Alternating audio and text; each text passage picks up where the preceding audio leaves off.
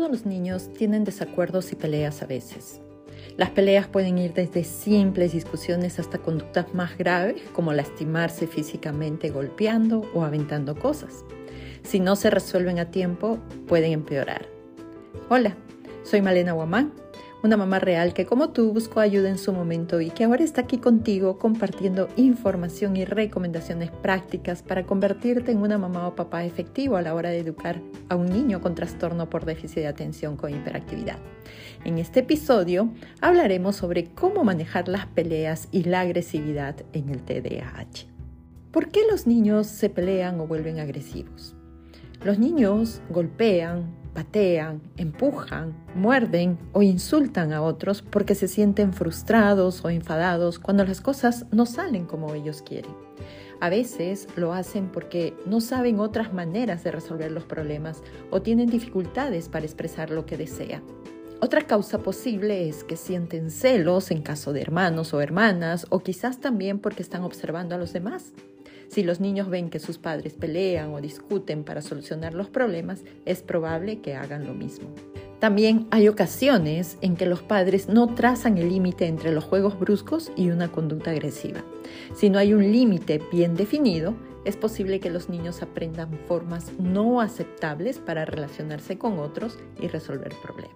¿Cómo ayudar para ayudar a tu niño a controlar sus impulsos y disminuir sus conductas agresivas, se necesita tiempo y mucha paciencia. Debemos empezar por poner reglas claras en casa sobre cómo jugar y relacionarse con otros. Un ejemplo de estas reglas podría ser ser amable con los demás o controlar tus manos y pies. También ayuda practicar con ellos jugando, Elige juegos donde tengan que practicar el compartir, cooperar o tomar turnos. Los juegos de mesa son muy buena opción. Dedica todos los días un tiempo para jugar con él o con ella y enseñarle a manejar su frustración cuando las cosas no salen como quisiera.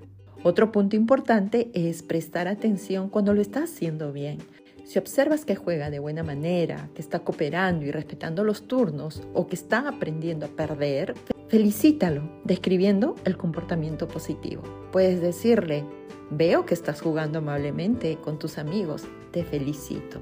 Enséñale también a resolver problemas antes de que comience a frustrarse. Por ejemplo, si ves que está teniendo dificultades en expresar lo que quiere cuando está jugando con un amigo, porque no se ponen de acuerdo en los turnos para un videojuego, acércate amablemente y ayúdalo a expresarse diciendo, Juan, Deberías decir algo como, Luis, ya tuviste tu turno, ahora me toca a mí.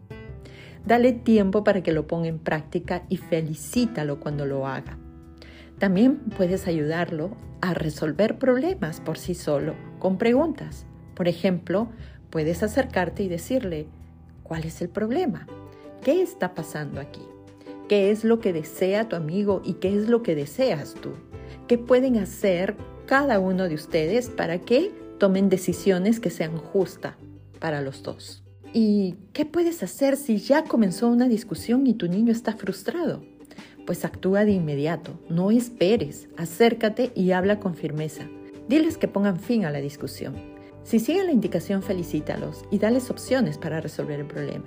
Si no ponen fin a la pelea, interrumpe la actividad que está causando el problema, explícales por qué estás interrumpiendo esta actividad y diles que volverán a ella cuando se tranquilice. Dale 5 a 10 minutos para calmarse.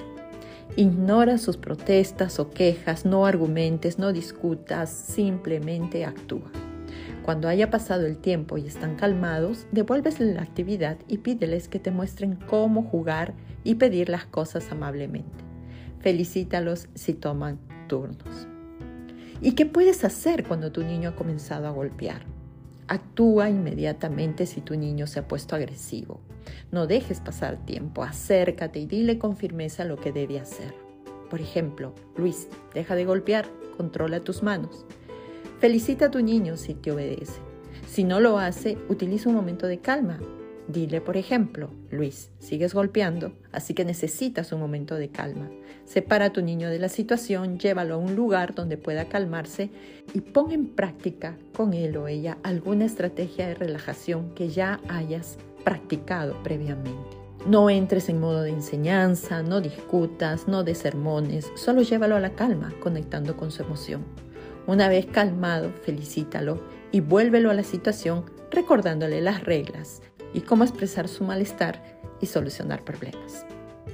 A medida que tu niño o niña aprenda a jugar con otros, a resolver sus problemas y relacionarse bien con los demás, no tendrás que recordarle las reglas cada vez que comparta con otras personas. Si tu niño tiene estas dificultades en la escuela, pues comparte estas estrategias que te acabo de comentar con los maestros de tu hijo o hija. Recuerda que para enseñar a regular a los niños necesitamos nosotros también estar regulados. Así que participa de nuestro taller Conecta con el TDAH y vuélvete experto en tu hijo. Estas y muchas otras estrategias aprendes en el taller. De esta manera la crianza se te hará menos estresante y confiarás más en tus habilidades como padre. El link del taller lo encuentras en la descripción del episodio. Hasta aquí lo que tenía preparado para compartirte en este episodio. Espero que la información brindada te sirva para ponerte en acción y convertirte en ese papá o mamá que tu hijo necesita para llegar al éxito. Gracias por acompañarme. Si te ha gustado el episodio de hoy, compártelo o comenta. Así podremos llegar a más familias como la tuya. Sígueme en mis redes sociales. En Instagram estoy como Padres Positivos-TDH y en Facebook como padrespositivos.tdh. Y también me encuentran en TikTok como Padres Positivos-TDAH. Te espero en el próximo episodio. Hasta entonces.